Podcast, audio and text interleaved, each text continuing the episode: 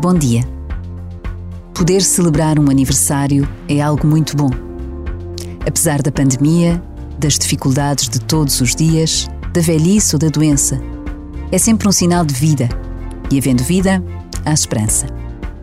Assim o aprendemos, assim o dizemos uns aos outros, neste desejo de andar para a frente, de começar bem os dias, de ver o lado positivo da vida.